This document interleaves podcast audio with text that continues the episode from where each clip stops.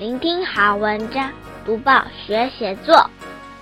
各位小朋友好，我是国语日报的林伟主编。你照顾过宠物吗？照顾宠物的过程虽然会有点辛苦，但如果我们能在过程中加入一点研究精神，不仅能学到不少关于宠物的小知识，还会获得很多有趣的心得与深刻的回忆。今天的小作家吴杰恩，台中市潭子区头家国小四年级的学生。就为我们分享了他照顾兔子的有趣经验。我们会介绍这篇文章，说明段落重点、赏析以及照顾宠物的写作技巧。先念这篇文章给大家听：焦糖铲屎官。读幼儿园时，班上养了一只棕色的兔子，它是全班的宝贝，名字叫焦糖。焦糖的食量很大，吃得多，拉得更多。我自愿担任兔子铲屎官，每天帮焦糖清理笼子，给它一个舒适的空间。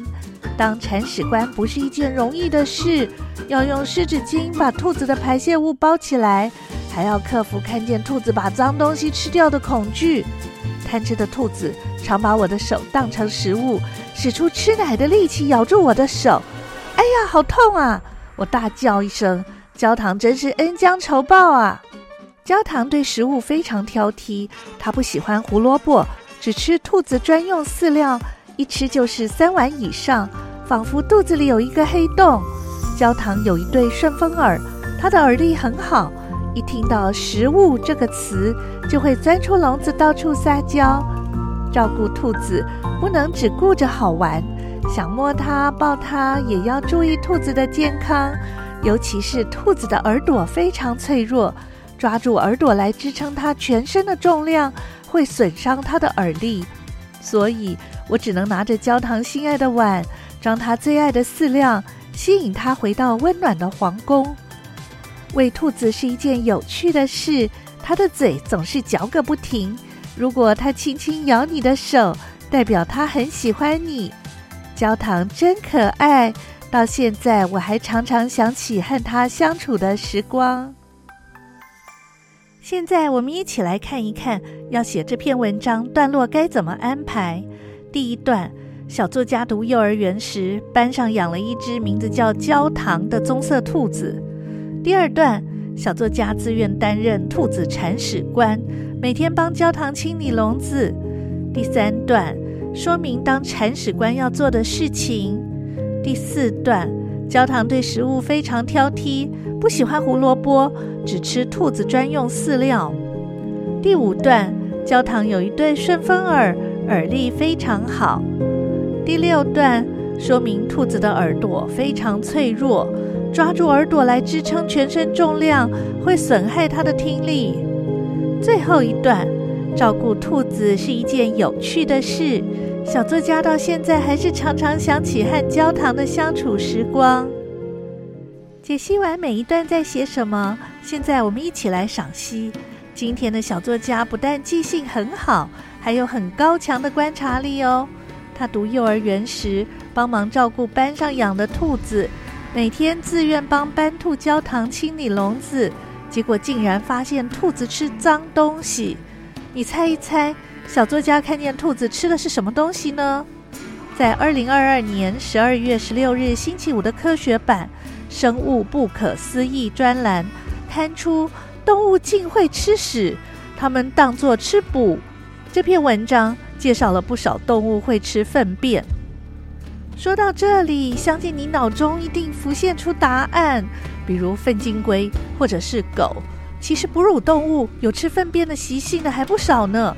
最特别的就是兔子，野兔在夜间外出觅食，吃下新鲜的食物，经过消化与吸收后，变为大渣渣和小渣渣。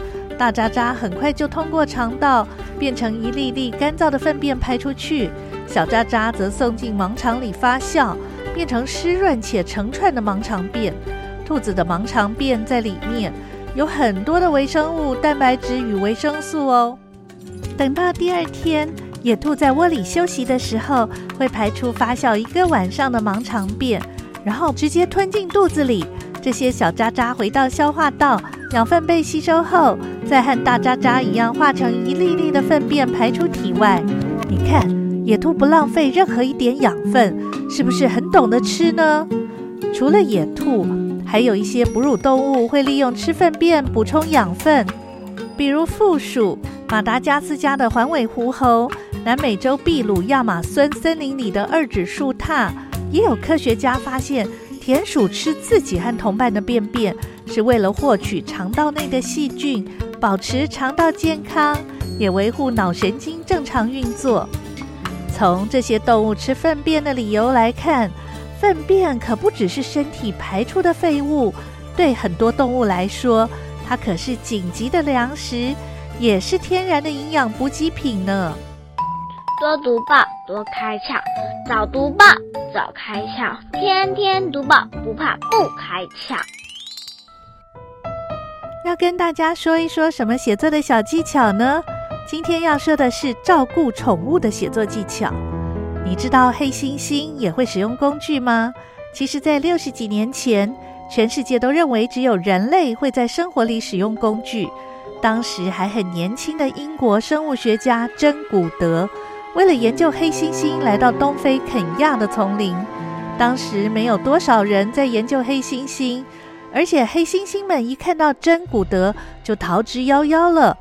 珍古德耐心地花了好几个月，终于让黑猩猩放下戒心。他也趁这个机会仔细地研究黑猩猩的生活习性。珍古德发现，黑猩猩不仅会使用自然界里的工具来寻找食物。还会用手势彼此沟通，以及拥有战争、阶级制度、溺爱幼子等与人类相似的情感与社交行为。珍古德的研究成果震惊了全世界。然而，珍古德并不只是单纯的研究黑猩猩哦，他还成立机构来保育黑猩猩的生存权。如今，珍古德依旧身体力行，持续在众多环保、动保与人权议题上默默的努力着。在小作家的这篇文章里，小作家下的标题“焦糖铲屎官”很有趣哦。铲屎官是网络流行用语，意思是帮猫狗清除排泄物的主人。有时候适度使用流行语，会更容易让读者产生会心一笑的共鸣哦。然而，小作家不仅标题下得有趣，也巨细靡遗地把照顾焦糖的过程记录下来。不仅记录了他帮焦糖清除排泄物的过程。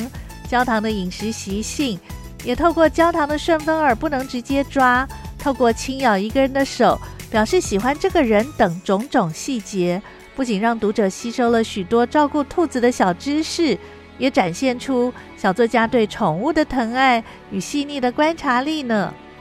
在照顾宠物的写作技巧里，我们可以从实际照顾宠物的经验写起，仔细用文字甚至图像记录宠物的习性。